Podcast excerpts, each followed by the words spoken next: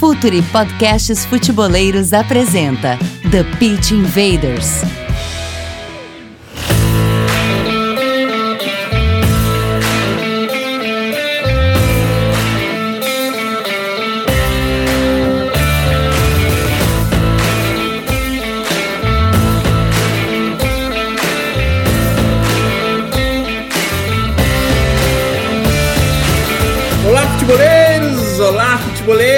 Futuri Podcasts apresenta The Pitch Invaders 195, sempre falando de maneira profunda e séria sobre o jogo. Meu nome é Eduardo Dias, estamos no ar e mais uma invasão futeboleira. Assine a nossa plataforma de conteúdo exclusivo, Futuri Club, acesse apoia.se barra Futuri, conteúdo, comunidade e relacionamento, e Futuri Pro, departamento de análise de mercado do Futuri. O Tripro é um departamento de mercado completo com alta tecnologia, analistas de dados e de mercado. Atuamos montando e executando estratégias de mercado de jogadores para seu clube crescer esportiva e financeiramente, sempre adequados ao orçamento e contexto de cada equipe. Entre em contato comercial@futuri.com.br e faça seu clube crescer achando os talentos antes, desenvolvendo e vendendo por mais. Sempre lembrando que estamos na Série A do Brasileirão. É hora da conexão. Mário Rodrigues, analista de mercado do Futuri Pro e a estrela do Cautio Pizza. Estrela não, já falei, eu sou o Manzukit lá, que fica lá na frente, trabalhando muito. E feliz de estar aqui, mas vamos falar com mais uma referência, né? Referência brasileira, trabalhando em outro país, em uma liga de expansão que a gente costuma chamar. E é um baita papo, é um baita papo, a gente já conversou algumas vezes com ele, então eu fico, fico muito feliz de ter referência aqui por perto. Como o Myron já adiantou, a gente trouxe mais um grande profissional, um grande profissional de scouting, de mercado. Não é a primeira vez no Futuri, mas é a primeira aqui no TPI. Seja bem-vindo, Bruno Costa, Head of Scouting do San José Earthquakes da MLS. Bom dia aqui na Califórnia, né? Boa tarde no Brasil, Eduardo, Myron, prazer estar com os amigos. Sempre bacana poder vir aqui falar um pouco do futebol, né? não só brasileiro, mundial, mas principalmente da MLS, né? A liga principal aqui de futebol dos Estados Unidos, que eu tenho o prazer já de estar indo para minha quinta temporada aqui no San Jose Earthquakes, na cidade de San Jose, Califórnia. Invaders, vamos invadir a mente de Bruno Costa.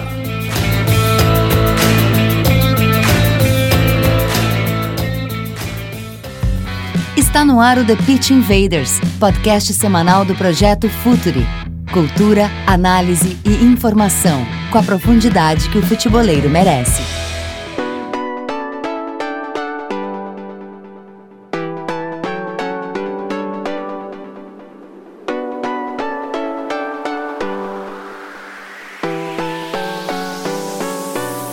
Temos um meme aqui, Bruno, que é a nossa primeira pergunta, que já virou sticker no WhatsApp, que é contexto. Sempre ancoramos o começo da nossa conversa em contexto porque ela é fundamental em toda análise, ao mesmo tempo que é fundamental, é desprezada na grande parte das análises, pelo menos que a gente vê around the world. Mas tu é um cara que pode nos falar sobre contexto, porque a tua experiência não é só da MLS, tu tem experiência na CBF também, tu tem uma experiência em clube. Uh, como Head of Scouting, se busca sempre o melhor jogador, o melhor jogador para cada contexto, com essa diferença nessa, em todas, as, todas as tuas experiências, no tipo de jogador que tu busca, Bruno, porque isso também é importante para a gente desmistificar aquela história de que todos buscam o melhor jogador e não o jogador mais adequado. Conta um pouco para a gente dessa busca sobre o The Next Big Thing, Bruno. Eduardo, é, grande pergunta. Eu, eu tive o prazer e a felicidade, logo no começo da minha carreira, em 2001, né? É, com 20 para 21 anos, entrar na CBF como estagiário, logo em seguida ser contratado né, para trabalhar na seleção de base como supervisor, e ao mesmo tempo, naquela época, não existia é, a figura do, do scout, né, do observador técnico específico na seleção. Né? Então, além de fazer toda a parte... Isso foi quando, Bruno? Isso, isso foi, foi dois, final de 2001, começo de 2002. É tudo é, muito quase, recente, né? Quase, quase 20 anos. Né? Tinha, mas era uma coisa tão profissional. E eu sempre, né, é, eu tinha, né, joguei futebol no começo, tinha jogado, morado nos Estados Unidos antes desse meu retorno para o Brasil em 2001, né? Joguei college nos Estados Unidos. Então, devido a uma lesão, acabei né, indo voltando para a parte, já indo direcionando para a parte da, da, da gestão, na, também para a parte da, é, gestão de, de, de, clube, gestão técnica. Então, na CBF, acabava, acabei fazendo essa função também, logo no começo, como, é, como observador e supervisor, auxiliando os treinadores e participando do processo ali de grandes gerações do futebol brasileiro, né, Eduardo? Em 2003 foi a primeira vez na história que o Brasil foi campeão mundial sub-20, sub-17 no mesmo ano.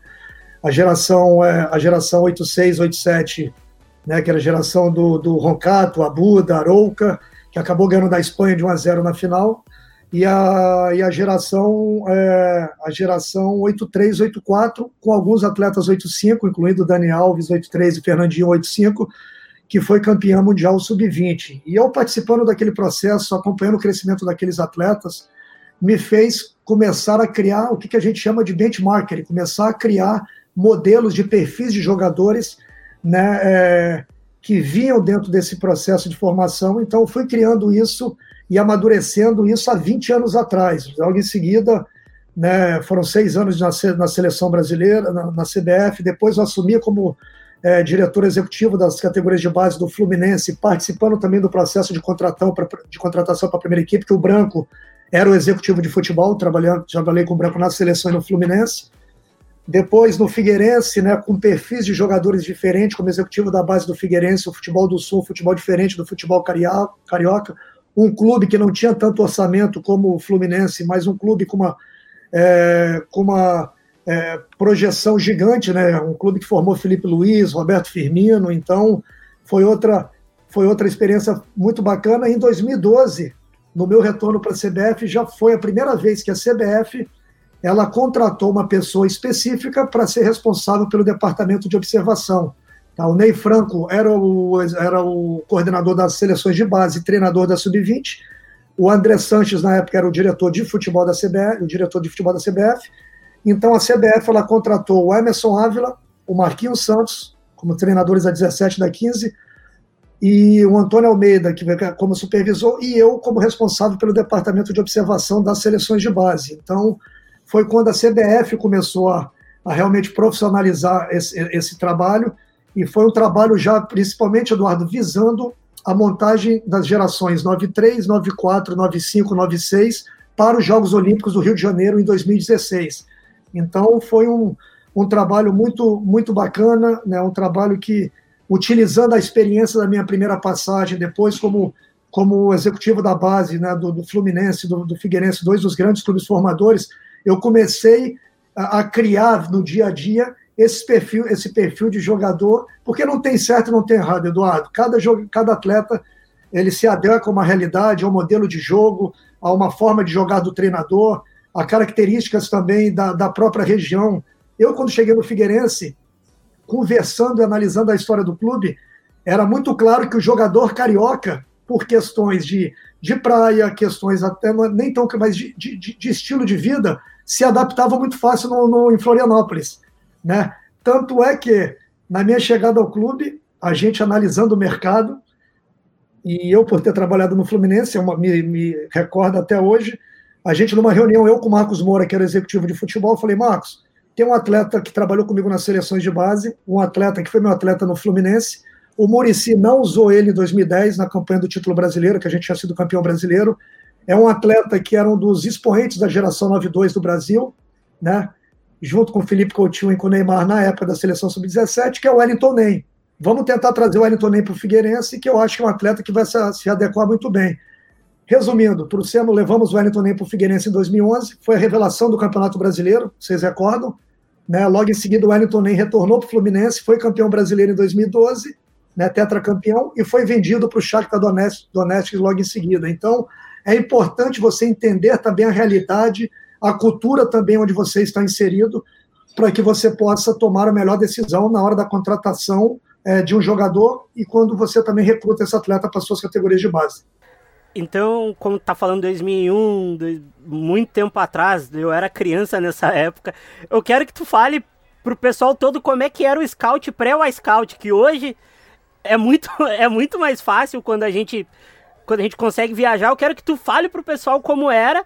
Hoje também não é tão fácil, porque a gente sabe das questões de clube, clube é um pouco mais fechado para trabalhar, às vezes até o, o processo de contratação não é não é, um, não é algo expandido para o grande público, é mais fechado ali, que trabalha com mais nome de confiança. Quero que tu explique para o pessoal como é que era lá em 2001, 2002, fazer essa base de dados, ver jogador, com, com os estudos até menores do que a gente tem agora em 2021. Mário, é isso que te dá a, a casca, né? A casca para você é criar essa, essa foundation que a gente fala nos Estados Unidos, essa fundação para que você possa se desenvolver num grande profissional. E eu acho que a gente perdeu muito isso, né? A gente está indo muito para a parte analítica e está perdendo essa, essa essência que ela é importantíssima, você equilibrar a parte analítica com a parte também holística, com a tua experiência, com o teu feeling, com o teu insight, que ele é muito importante. Antes, né, a, a CBF ela não organizava competições, então o que, que a gente fazia? Para a convocação da seleção sub-15, a gente ia para a Copa Votorantim, todo mundo lembra a tradição da Copa Votorantim, para observar os atletas em janeiro para a primeira convocação. Né? A gente ia para a Copa Promissão, para as observações do, das seleções sub-17. Copa São Paulo, para a observação das seleções sub-20. Além disso, quando o Branco assumiu, a gente começou a expandir, expandir esse processo de observação já em 2002, né, visitando é, o Brasil todo, organizando torneios internos dentro de cada estado, para que a gente pudesse observar é, é, atletas específicos. O banco de dados ele era feito no Excel, né? Você criava, você tinha os principais clubes formadores na época, onde você tinha também as referências com os treinadores, é, com os executivos da base, com as pessoas que você confiava para receber aquele primeiro filtro, aquela primeira informação, e depois você, obviamente, ir é, e, e observar aquele atleta. As coisas foram evoluindo, né? A gente não tinha um trabalho de vídeo, né? Me recordo em 2007, quando cheguei no Fluminense como executivo da base, criando, conversei com o Guilherme, que era um garoto que era auxiliar de preparação física na época. Eu falei, Guilherme, a gente precisa criar um departamento de análise aqui, preciso que você comece a filmar os jogos. E o Guilherme, com uma câmerazinha, 14, 15 anos atrás, começou a filmar os jogos, começou a cortar os jogos para mostrar para os treinadores, né? Então era tudo, tudo ainda muito, muito amador, né? Até a chegada, até a chegada do, do, do Scout, as coisas foram evoluindo. No meu retorno para a CBF em 2012, o iScout ele já estava começando. Né, eu estou falando do iScout porque na época a CBF a gente usava o iScout, né, tinha uma parceria com o iScout na época, e a gente começou a evoluir muito essa questão de análise de mercado, né, com os filtros analíticos né, que te davam uma noção também e um ganho de tempo, né, Eduardo, que hoje para você acompanhar mais de 50, 60, 70 ligas aí que a gente que a gente acaba é, monitorando de uma forma mais a fundo 20, 25 ligas, é importante que você faça esse filtro e depois use a sua experiência né, para poder analisar esse atleta a fundo, para que você possa tomar a melhor decisão. Mas, Maron, não era fácil, mas era como era como os nossos pais, os nossos avós, quando iam para a escola, né? Não tinha celular, não tinha, não tinha internet, era tudo no é. caderno. E você, quando escreve, mano, eu tenho uma, é até uma brincadeira, a gente está aqui no, no áudio, mas eu sempre gostei de escrever muito, porque você escrevendo te ajuda a memorizar.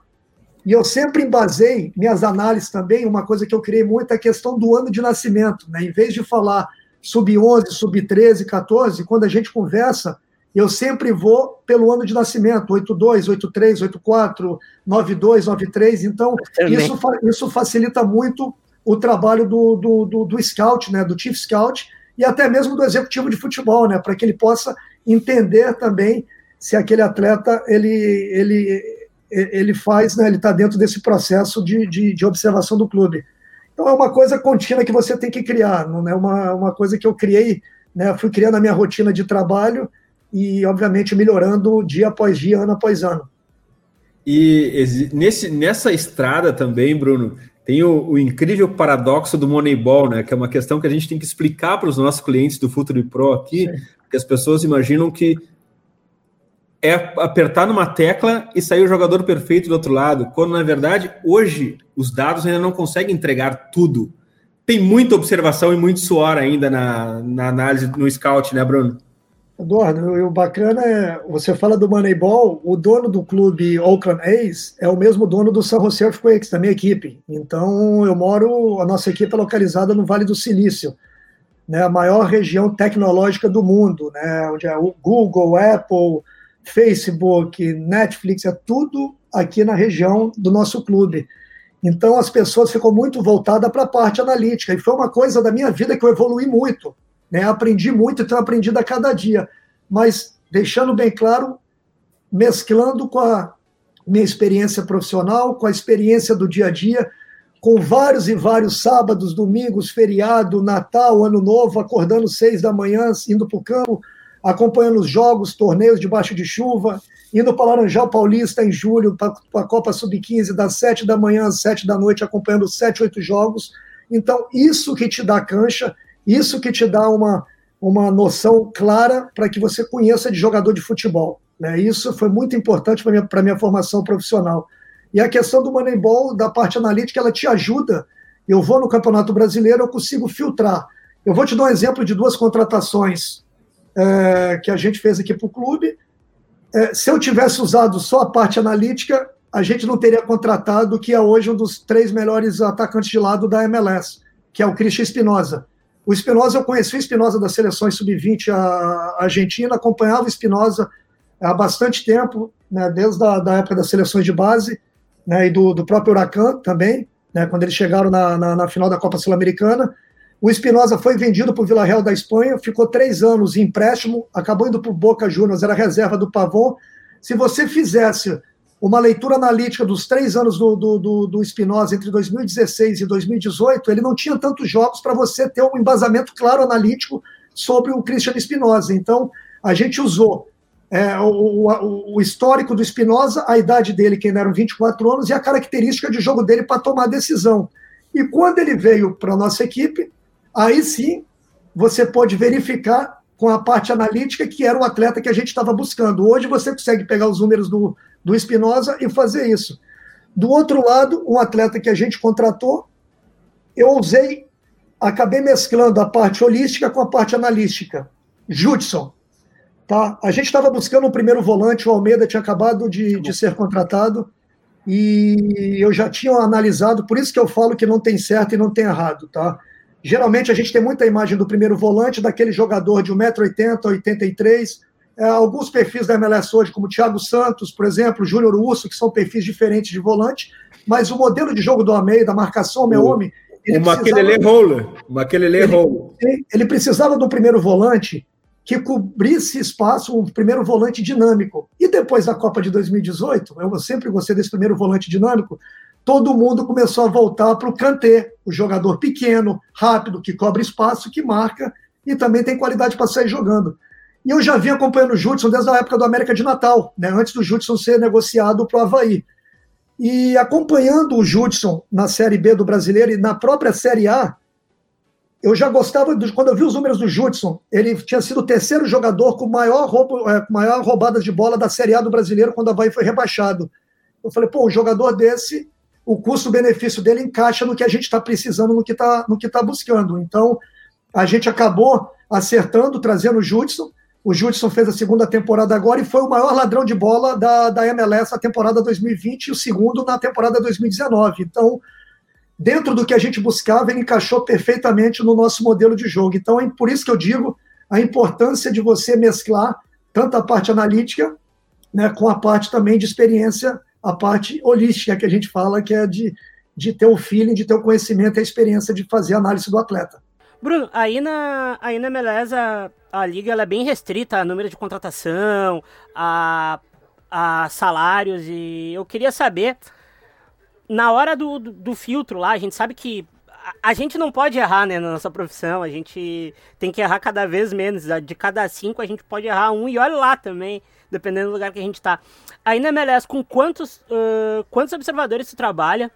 Uh, as ligas, por exemplo, se tu, se tu divide uh, por, por regiões com quem tem especialidade na região, ou tu, ou tu gosta de mesclar para o observador ter várias culturas, para ele ver modos diferentes de jogo? Como é que funciona, como é que funciona o, a cabeça do, do, do São José? A gente não tem uma estrutura.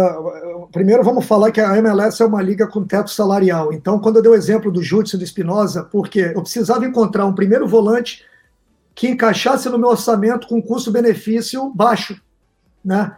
E eu precisava encaixar um atacante de lado que também encaixasse no, no orçamento, porque os salários da MLS, né, tirando os três jogadores acima do teto salarial, que são pagos pelos, pelo clube, são pagos pela liga. A liga ela te dá um valor X no começo da temporada, né? Alguns clubes a gente brinca e fala que é o Bitcoin da MLS, que você movimenta esse dinheiro internamente, e você precisa então definir por quanto eu vou. O, o homegrown player, que é o jogador formado na casa, não conta, não conta no meu teto salarial e a liga paga esse salário. Então é importante que eu forme bons jogadores.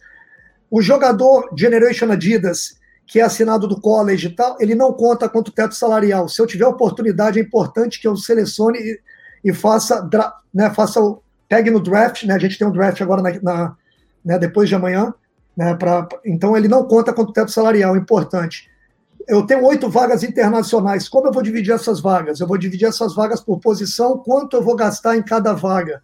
Né? Você tem o allocation money, que é o que é, o, que é dividido em, em target allocation money, que é o TEM, e o general allocation money, que é o GAM. Para me explicar a fundo, a gente teria que precisar de mais duas horas, mas é um dinheiro que você pode, que você utiliza. A liga ela criou esse, esse allocation money, o Eduardo, mano, até para explicar. Quando o Beckham foi contratado em 2007 como jogador especial, você tinha um, um, espaço, um gap muito grande do jogador de ponta com os jogadores saindo da universidade, porque as categorias de base naquela época não eram ainda tão fortes como são hoje. Então tinha um desnível técnico muito grande. A liga, para começar a equilibrar as equipes, ela implementou essa, esse allocation money para que os, as equipes pudessem contratar os atletas. Eu vou dar um valor aqui anual no entorno de 500, 600 mil dólares né, por ano, que vai te dar uma média de 40 mil dólares por mês, com, né, aí com, com salário, alguns com valor de empréstimo, 40, 45 mil, você já consegue buscar no mercado atletas com, com, com qualidade para poder equilibrar o seu elenco né, e aumentar o nível técnico dentro de campo. Então, tudo isso para as reuniões técnicas que a gente faz e pra, pra, pra, na hora das contratações pesa. Muitas vezes eu quero contratar um jogador, eu não posso contratar aquele jogador por 40, 50 mil dólares, um exemplo, porque ele não vai encaixar e a liga não vai aprovar a contratação. O por isso das observações serem tão importantes. E outra coisa, diferente do que a gente vê no Brasil, uma equipe que em 2019, né, ela contratou mais de 40, 50 atletas e rescindiu o contrato de 30 né, uma equipe que acabou sendo rebaixada no Campeonato Brasileiro, na MLS, você só pode rescindir um atleta por temporada. E esse atleta que você rescinde o contrato, você já, já, já cortou o teu, te, o teu teto, esse valor, você já perdeu esse valor no teu teto salarial. Então, para que você não tenha aquela contratação irresponsável, aquela contratação que a gente vê acontecendo muito, né? Você tem uma limitação, uma limitação de elenco de 30 jogadores e você tem uma limitação também de atletas que você pode rescindir. Né? Por isso a importância. E o número de scouts que a gente tem, a gente tem um scout na Europa, né, que cobre é, o mercado europeu, e eu acabo é, cobrindo o macro também. A gente alterna, eu uso muito meu network, Marão, eu, eu 20 anos é o mais de futebol, eu consegui criar um network muito grande no mundo todo, né, isso para mim é mais importante ainda do que, do que a quantidade, você ter a qualidade, eu consigo hoje ter contato direto com além de ser membro da, ABEX, desde o começo da fundação da ABEX, da Associação Brasileira dos Executivos, participei da fundação também da ABEX, da, da, da, base, do movimento de futebol de base do Brasil, então isso facilita meu contato com todos os clubes brasileiros, facilita o meu contato dentro do mercado sul-americano, no período que eu trabalhei mais de 10 anos dentro da CBF. Né? Ontem mesmo eu fiz uma reunião com o executivo do, executivos do futebol colombiano, né? semana passada com executivos do futebol uruguaio, peruano, então a gente consegue ir direto na fonte, direto nos clubes para essa informação, né? E na Europa também, nos principais mercados que a gente acompanha, que é o mercado português, o mercado espanhol, sueco, holandês, a Alemanha, principalmente da segunda divisão alemã, a gente sempre tem um contato com pessoas que a gente pode pegar esse primeiro filtro, essa primeira informação e depois a gente ir a fundo para analisar esse atleta. Bruno, as grandes ligas de esportes americanos, elas têm uma configuração estruturada, e já clássica. Esportes, uh, uh, ligas universitárias, draft, liga profissional. Na MLS está acontecendo uma mudança nisso, onde os clubes começam a desenvolver academias. Como é que, uh, qual é a importância disso?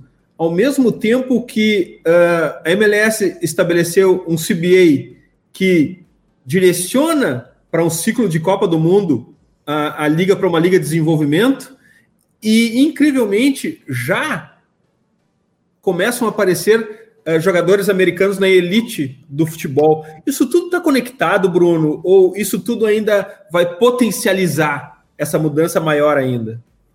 Eduardo, a gente sabe que a MLS é uma liga de 25 anos, é uma liga muito nova. Né? Como eu disse, a, eu tive o prazer de acompanhar o começo da liga. Eu vim para os Estados Unidos na minha primeira passagem em 95, eu tinha 15 anos na época, fiquei até, até de 95 a 2000. A MLS, a primeira partida da história, ela foi fundada ela foi realizada em São José, entre São José e DC United. Gol do Eric Winalda, 1 a 0 né, aqui em São José. Então, São José tem esse histórico. Né? Ela foi, no começo, ela era chamada de MLS 1.0, né? Com a chegada do Beckham ali em 2007, ela já começou a dar um outro salto, tudo com muita organização. O FC Dallas foi o primeiro clube realmente que começou a fazer um trabalho na, em 2008, 2009, até por questões de culturais, porque o Muzi, que hoje trabalha no Orlando City, o Fernando Clavirro, que, que o universo tem, que acabou falecendo, o Fernando Clavirro era o executivo de futebol do Dallas, uruguaio, o Fernando jogou na seleção americana, mas era uma pessoa com, muita, com muito conhecimento também desse processo de formação. Né? E o por ser brasileiro, naturalmente nós brasileiros, a gente tem essa, esse conhecimento e essa ligação com o trabalho de formação. Então, dentro do Dallas, ele começou o quê? A seleção americana sub-17, ela era, era, era, os atletas moravam em Brenton, na, na Flórida, ela era, era uma residência. Os atletas ficavam dois anos dentro do ciclo da sub-17, estudando e treinando todos os dias. E o Muse, inteligentemente, o Fernando, naquela época, eles começaram o quê? Quando esses atletas começaram da seleção, eles já estavam acostumados com aquele ambiente de morar fora. E começou a recrutar esses jogadores já com processo é, de formação evoluído para o Dallas. E, e, começou a levar esses atletas e preparar esses atletas, dando a lapidação final com atletas que já tinham uma base de seleção de base. E a MLS começou a se organizar, implementou a obrigatoriedade das, das equipes a terem categorias de base, né? Isso começou, o San José começou com a sua base somente em 2012, com duas categorias, então tudo era muito novo. E de quatro anos para cá, três anos, realmente o investimento explodiu, né?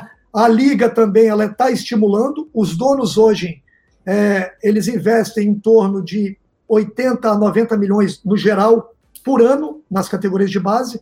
A gente divide aí 26 clubes, 27 clubes agora com a entrada do Austin, vai te dar uma média aí que seja de 2 milhões e meio, 3 milhões, um, um para menos, outros mais, dentro das suas categorias de base.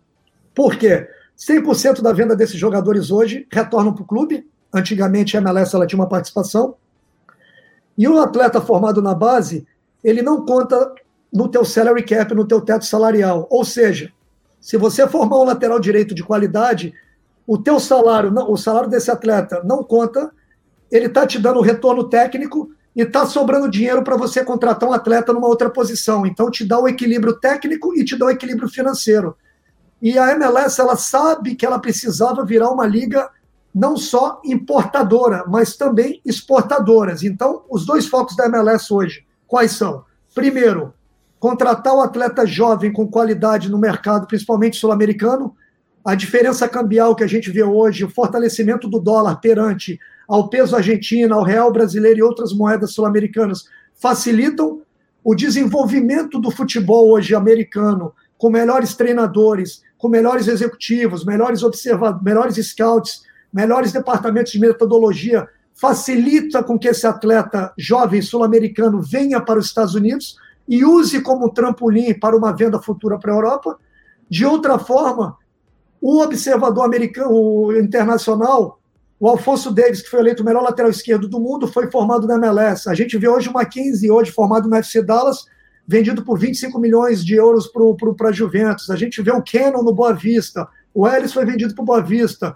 O Gio Reyna, formado na MLS, um dos grandes destaques do, do, do, do, do Borussia. Né? O, o, o Hope, o menino 2001, no Schalke, é, acabou é, fazendo quatro gols nos últimos dois jogos dele. O Brian Reynolds, lateral direito, hoje né, sendo requisitado aí por, por grandes equipes do, do futebol europeu. Então, tudo que foi feito foi com modelo de negócio, um planejamento estratégico, Eduardo, né, respondendo a sua pergunta, por isso que eu fiz toda essa explanação, para que os Estados Unidos passe também a ser uma liga exportadora. Por quê? Eu, como dono do clube, eu preciso também ver os donos do clube. Os clubes são empresas, Eduardo. Então, o dono ele quer ver resultado, não só técnico, como financeiro também.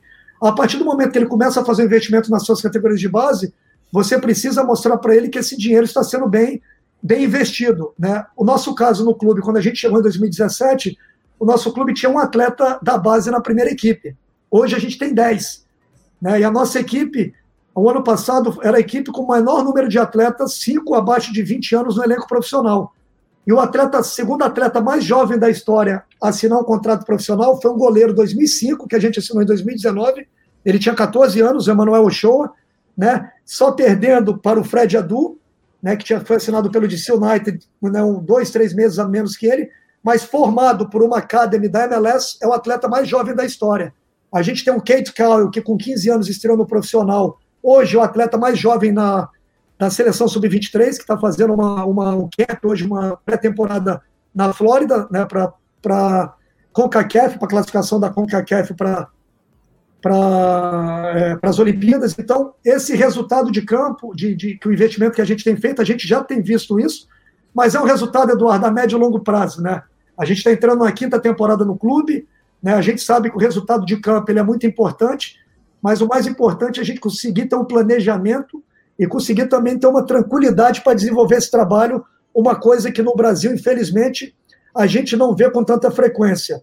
Feliz né, de pelo menos aí o Vasco da Gama, né, com o grande amigo, o grande amigo Carlos Brasil, o Próspero Paoli, que são pessoas que eu, que eu conheço há bastante tempo, mesmo com a mudança de gestão, com o novo presidente, né, eles mantiveram a estrutura de base que vem né, dando resultados aí muito bacanas para o Vasco. Espero que outros clubes façam o mesmo. Acredito que essa mentalidade, pouco a pouco, está mudando no futebol brasileiro. E a gente de fora, sempre de fora, né? A gente nunca tá aí no dia a dia, a gente não sabe como é que funciona. A gente tinha uma impressão que até nas categorias de base de seleção dos Estados Unidos e na e a gente falava que faltava competitividade e era muito desenvolvido em universidades, os, os, clubes na, na categoria de base por causa do draft. E tu até falou que o draft perdeu um pouco de importância.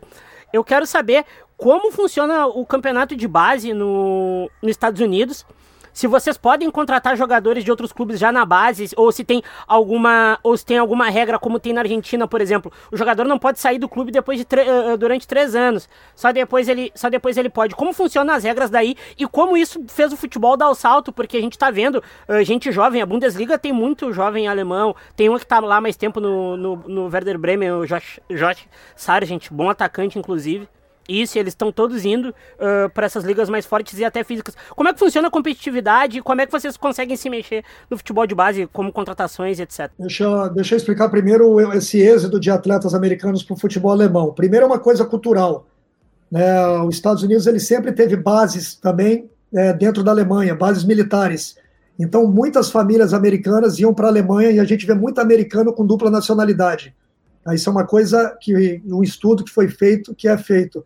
Outra coisa, esse atleta americano formado aqui, ele fala inglês e o, a, o mecanismo de solidariedade da FIFA, com uma briga grande, porque aqui nos Estados Unidos tem o pay to play, que é o pagar para jogar né, das academies. A MLS hoje, né, tanto a gente como grande parte das MLS, é 100% bancada pelo, pelos donos do clube, pelo clube. Mas a partir do momento que você está pagando para jogar, você tem a liberdade de ir para onde você quiser.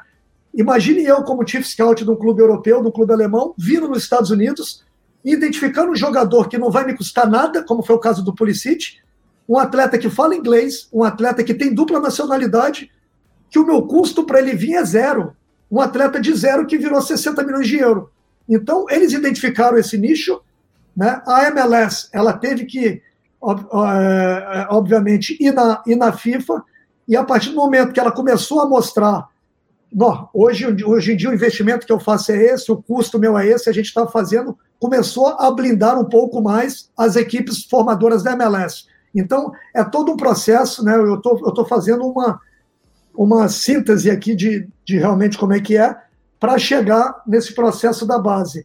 A base dos Estados Unidos tinha uma competição que se chamava a DA, que era Development Academy, que a US Soccer, que é a Federação Americana, ela organizou esse torneio até março de 2020, tá? Com a pandemia, a Federação Americana ela entrou em alguns problemas financeiros.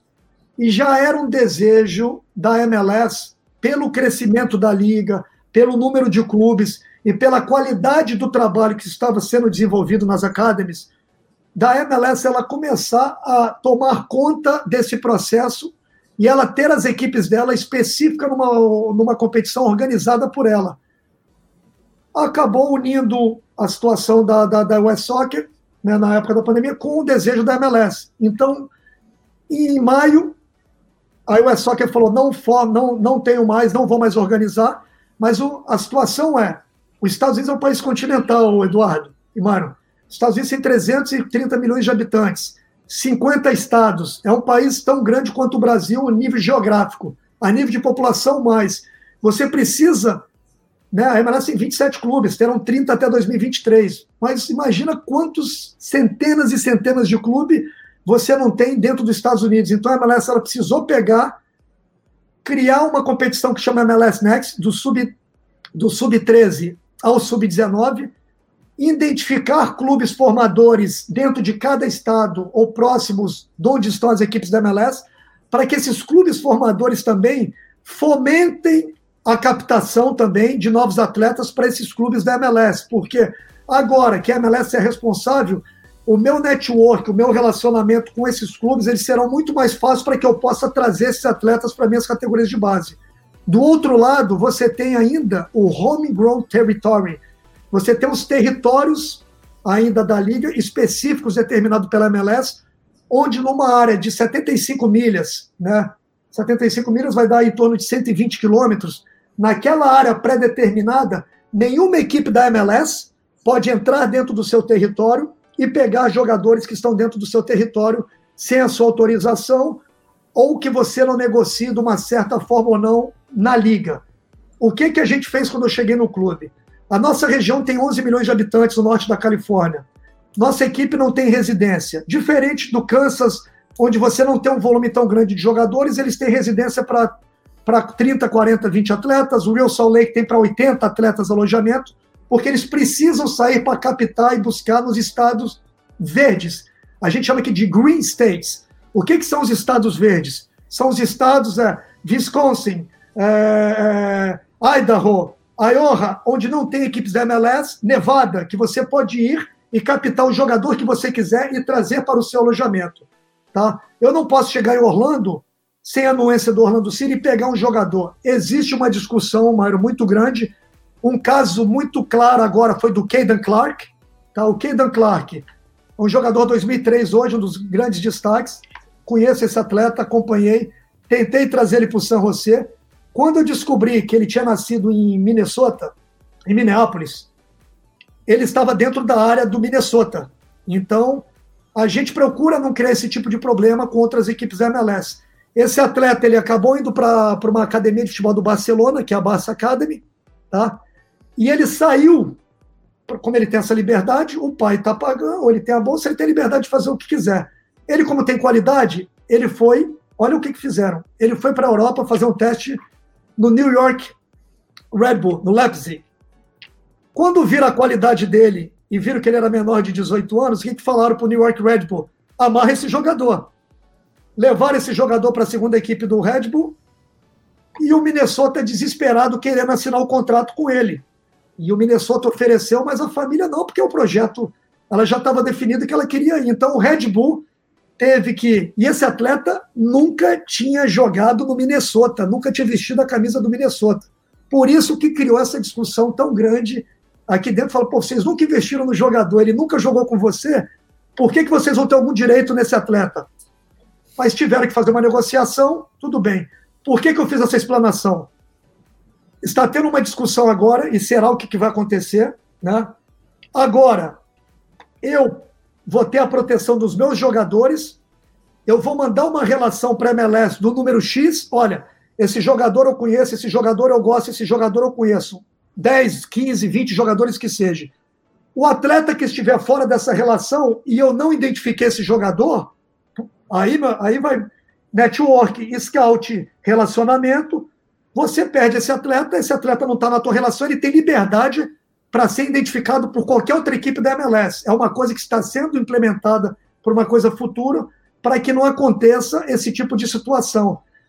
É uma questão muito ampla, né, Eduardo e Myron, mas é, eu quis explicar um pouco, é uma coisa muito interna e cultural aqui dos Estados Unidos, uma coisa da Liga que começou há bastante tempo, que devagar, né, algumas pessoas querem que termine, que não tenha mais. Né? A gente aqui, a gente procura focar, por isso que quando eu cheguei no clube, a gente focou 100% na captação, identificação e relacionamento com os clubes locais da nossa região, para que a gente conseguisse identificar e não perdesse nenhum atleta de qualidade dentro da nossa, da nossa área aqui né, da, da, do norte da Califórnia, onde a gente pudesse recrutar o atleta e a gente tivesse prioridade na, no recrutamento desse jogador. É muito complexo, mas eu tentei explanar aqui um pouco. Bruno, aqui no Futre a gente tem uma visão de que o futebol precisa de pessoas de outras indústrias, até para olhar para os pontos cegos e perguntar por que, que isso é feito dessa maneira.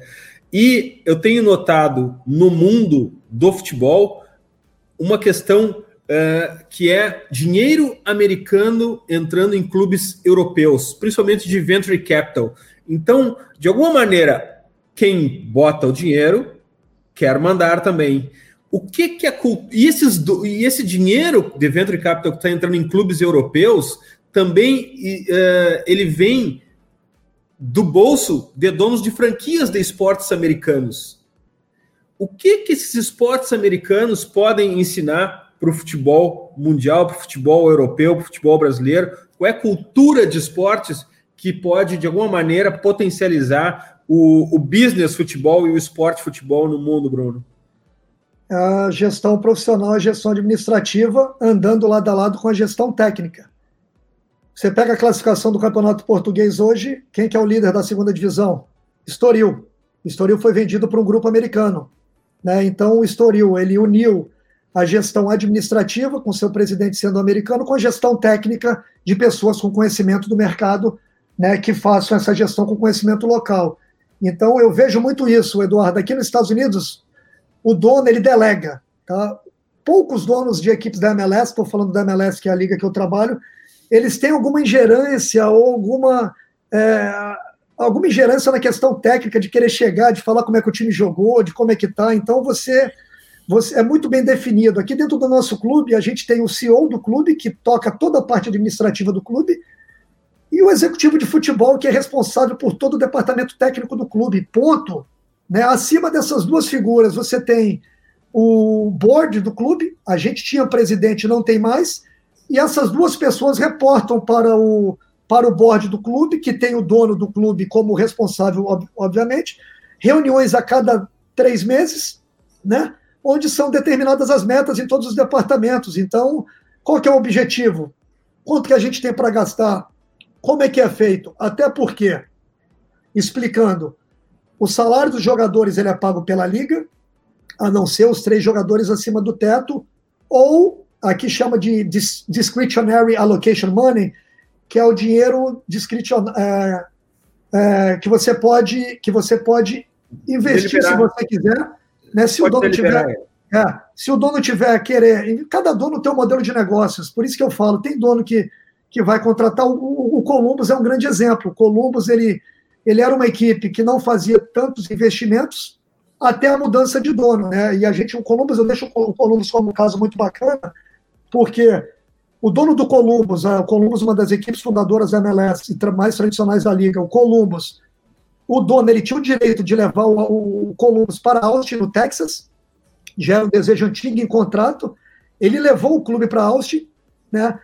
E o Columbus ia acabar, né? O Columbus Crew ia terminar e um novo grupo de investidores acabou comprando o clube, e é um grupo de investidores que fez o investimento financeiro, compraram o Zelarian por 7, 8 milhões de dólares, estão né, comprando com, comprando um outro jogador aí que eles devem estar anunciando há pouco tempo, que eu já já estou sabendo, então é um, faz, faz um investimento voltado... Fazendo um estádio pra, novo, né? Estádio novo. Fazendo um estádio novo, então o modelo de negócios é esse, então cada dono tem a sua visão. E os donos americanos estão cada vez mais de franquias de esportes comprando equipes em Portugal, Bélgica, é, Espanha.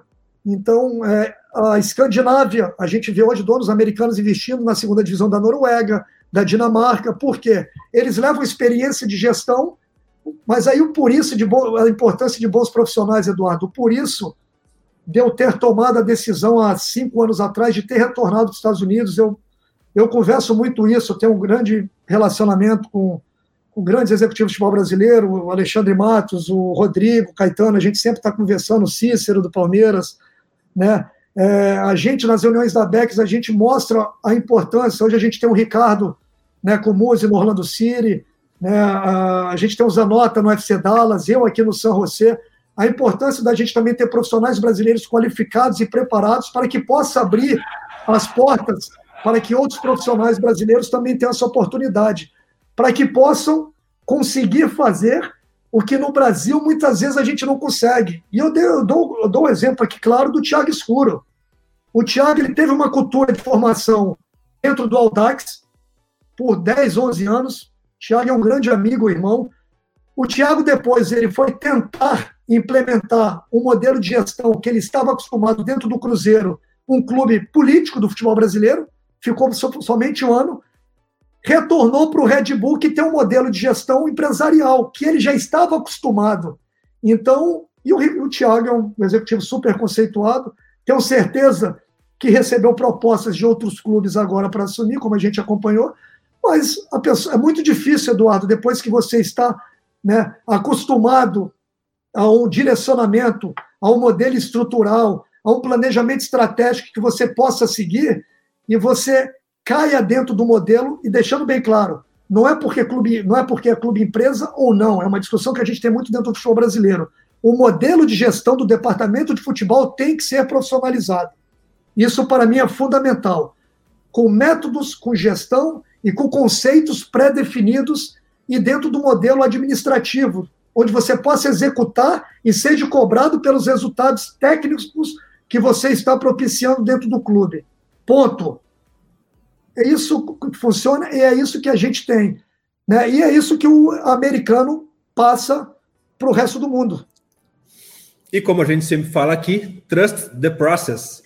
E como é bom ouvir, como é bom ouvir esse depoimento do Bruno, porque a gente levanta essa bandeira e luta por essa bandeira diariamente aqui, e é isso que a gente vende também nos nossos serviços, seja de curso, seja no conteúdo, seja no scouting. Eduardo, e no Brasil hoje a gente está acompanhando, é uma coisa muito clara. O Cuiabá era um clube que estava na série, na quarta divisão do Campeonato Brasileiro. É um clube que, que tem um dono, que ele se organizou, fazendo um trabalho ali. O Floresta no Ceará, o Floresta é um clube empresa, tem um dono, subiu para a Série C do Campeonato Brasileiro agora.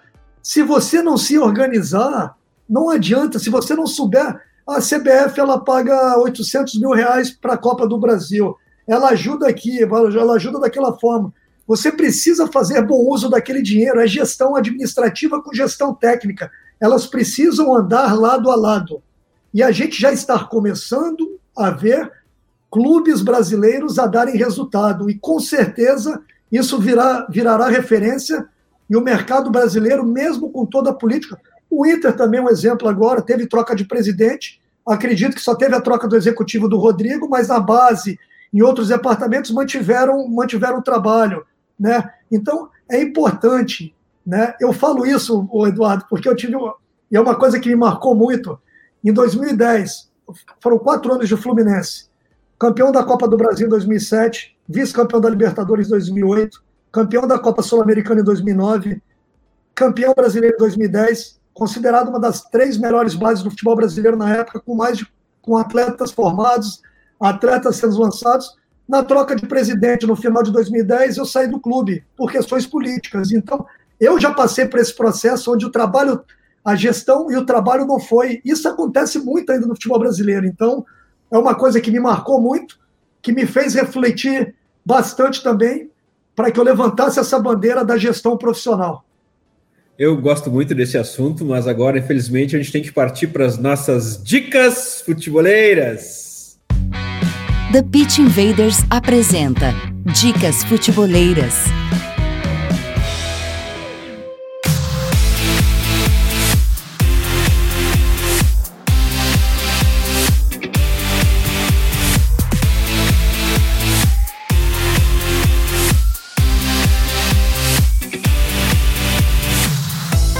A minha dica futebolera dessa semana ela é doméstica e ela se impõe. é a falta de ar de Luiz Cristóvão no futuri.com.br, um primor, a importância do oxigênio no futebol, na vida, em tudo. Essa é a minha dica futeboleira obrigatória. Passem lá a falta de ar de Luiz Cristóvão no futuri.com.br. Myron, tua dica futeboleira? Já agradecer ao Bruno que referência ele tem de futebol que eu tenho quase de vida. Quando ele começou, eu tava chutando bola ainda aqui na, no portão aqui da minha tia que mora aqui do lado. A minha dica é do segundo melhor site do mundo, porque o primeiro é o nosso, né? É uma dica do The Athletic que fala sobre como o scout, às vezes, ele não, ele não funciona por fatores externos de jogadores não, não se adaptar ao lugar, ele não se adaptar ao estilo do treinador, porque tá tendo uma discussão na Inglaterra. A esposa do jogador, a esposa do jogador não gostar da cidade. Pode, pode acontecer bastante, porque está é. acontecendo a discussão na, na, Inglaterra. Nicolas Pepe veio da Ligue 1 pro, pro campeonato inglês, jogando muito, sendo um baita assistente, um dos goleadores do campeonato, e ainda não firmou na Premier League, custou muito dinheiro. Aí a pergunta que o, que o autor faz, a culpa é só dele? Só ele é a culpa, é, ou do, ou da, ou, e a culpa também é só do centro de observação. É uma boa discussão, porque é uma discussão que a gente tem que ter, porque o mercado ele tá cada vez maior até no futebol brasileiro, a gente sabe, porque eh, a gente tem conversas entre a gente, a gente que trabalha no mercado, a gente conversa muito, e várias vezes a gente fala, ah, tal jogador, ah, tô vendo. A gente se fala muito, né? Eu posso falar sobre eu e meus amigos, então é uma conversa, é um texto bem legal até para abrir a cabeça das pessoas, porque a contratação, ela não, ela não dá errada porque por, por deliberadamente. Ela tem muitos fatores para dar errada, né? O exemplo, o exemplo que a gente vê de jogador de maturação tardia de encaixar num clube, né, dá um exemplo claro do, do próprio do próprio uh, Thiago hoje no, no, no, Inter, né? Atleta que passou passou por uh, várias e várias equipes, Carioca, começou jogando Madureira, passou no Ceará, Vasco, e com 30 para 31 anos acabou virando um dos artilheiros do Campeonato Brasileiro, convocado para a seleção brasileira depois dos 30 anos. Então, é por isso que eu falo sempre, Eduardo, não, é, não existe verdade absoluta dentro do futebol e também eu nunca, eu não gosto de analisar um atleta. Quando me mando, recebo, recebo e-mails, converso, converso com de agentes de clubes, analiso atletas o dia todo. Eu nunca vou falar para uma pessoa que esse atleta não serve, esse atleta não é o bom o suficiente. O máximo que esse atleta não não encaixa no nosso modelo de jogo, não é o perfil de jogador que a gente está buscando, mas com certeza é um atleta é, que terá sucesso ou pode encaixar dentro de um, dentro de um outro clube né, ou, ou, com outro treinador. Então, até os atletas tops, os atletas diferenciados, eles têm dificuldade. Imagina um atleta né, é, que está nesse processo de transição, chega num país diferente, com uma cultura diferente. A questão familiar é muito importante. Né? Acompanhei a, acompanhei a, o podcast do Luiz Campos, ele, ele falou uma coisa que eu, eu sempre bati muito em cima disso. Né? Um exemplo, os jogadores brasileiros que chegam aqui no clube, a minha esposa, eu, né, o próprio Judson, quando veio, a gente, os primeiros quatro, cinco, seis meses, até hoje, né, ajudando a esposa do Judson a, na questão de escola para as filhas, a questão de supermercado, encontrando, levando para jantar. O atleta se sentir amado, se sentir abraçado pelo clube, pelas pessoas, é fundamental principalmente o jogador sul-americano. Né, o Marcos Lopes é um, hoje lateral da seleção peruana, é um menino que eu identifiquei nas seleções de base do, do Peru. É um menino com 18, 19 anos, da região mais pobre do Peru, de Calau. Imagina ele saindo do, de, do, do Peru, vindo para os Estados Unidos. Né, não conseguiu trazer a mãe no primeiro ano dele. Ele teve um primeiro ano muito difícil de adaptação, tinha certeza que ia ser difícil para ele.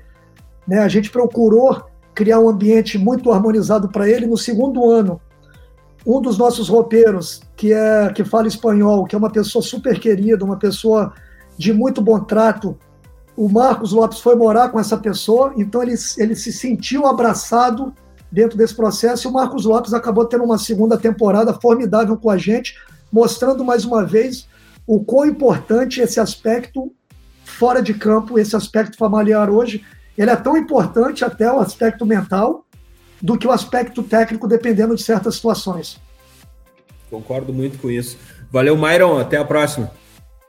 Próxima, até a próxima. Bruno, sou teu fã, não escondo, a gente fala, eu falo isso em conversas aqui, foi um prazerzão, viu? Obrigado, amigo. Estou à disposição aqui. Pra, parabéns pelo trabalho. E quiser falar de jogador, só me ligar. Bruno, ah, eu, eu preciso do teu número, eu não tenho. É, tipo, fala, pega com o Eduardo. Eu te mando, eu te mando. Bruno, tua dica futebolera. Uh, o Poder da Ação, de Paulo Vieira. Eu acho que na vida tudo é ação, você precisa, a gente tem que parar de jogar responsabilidade em fatores externos, em outras pessoas. Eu tenho muito orgulho de, de ter nascido em Porto Velho, Rondônia, né, ter saído da, do meu estado com 15 anos, nascido na região amazônica, ter batalhado e lutado pelo meu, pelo, pelo, pelos meus sonhos, né, né, agradeço ao meu pai, ao seu Heitor, né, a dona Mirna, minha mãe, que me deram essa base familiar para que eu pudesse tomar ação e correr atrás dos meus sonhos. E por isso que eu acho que o Poder da Ação é um, é um clube que é um, é um livro que eu, que eu leio bastante, que tem me ajudado muito nessa minha trajetória de vida e profissional. E, obviamente, para finalizar aqui também, Eduardo, eu queria deixar o, o meu Instagram aí para os amigos, para as pessoas que que queiram conhecer um pouco, acompanhar o nosso trabalho aqui na MLS, acompanhar um pouco do nosso clube, né, o Bruno Costa 80, né, fácil. É, lá no Twitter é Bruno Costa é, 1111 e no LinkedIn também é fácil, quem quiser me encontrar, porque eu acho importante, o Eduardo, essa troca de informação. Eu sou uma pessoa super aberta aos profissionais brasileiros, né, a orientar, a passar um pouco de como é o mercado, o mercado é internacional. E eu acho que a vida a gente precisa ter mais compaixão, a gente precisa ajudar mais ao próximo, estar aberto a ajudar outras pessoas. E minha vida sempre foi pautada com isso. Eu sempre quis que os bons andassem ao meu lado. Muita gente, quando não tem segurança, ela tem medo de ter pessoas boas ao lado, ao lado dela. Eu, pelo contrário, eu sempre fui um fascinado em aprender e fascinado em trabalhar com pessoas, com grandes profissionais. E obrigado pelo carinho, sempre acompanhando vocês, sempre aprendendo também de vocês, né, do Eduardo, do Myron, do Myron de todas as pessoas aí do Futuri. Obrigado por tudo, agradeço e estou à disposição aí no que precisar. E que bom para o Futuri que tu anda ao nosso lado, Bruno. Muito obrigado por compartilhar teu tempo, teu conhecimento e muito obrigado pela tua paixão pelo jogo. Isso nos sensibiliza muito. A gente te admira cada vez mais e segue sempre torcendo por ti por aqui, Bruno. Volte sempre. Obrigado, um abraço. Futeboleiras, futeboleiras, nós somos o Futuri e temos um convite para vocês. Pense jogo. Abraço e até a próxima invasão. The Fit Invaders.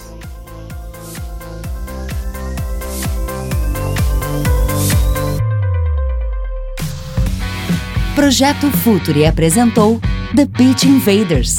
Acesse www.futuri.com.br. Pense o jogo.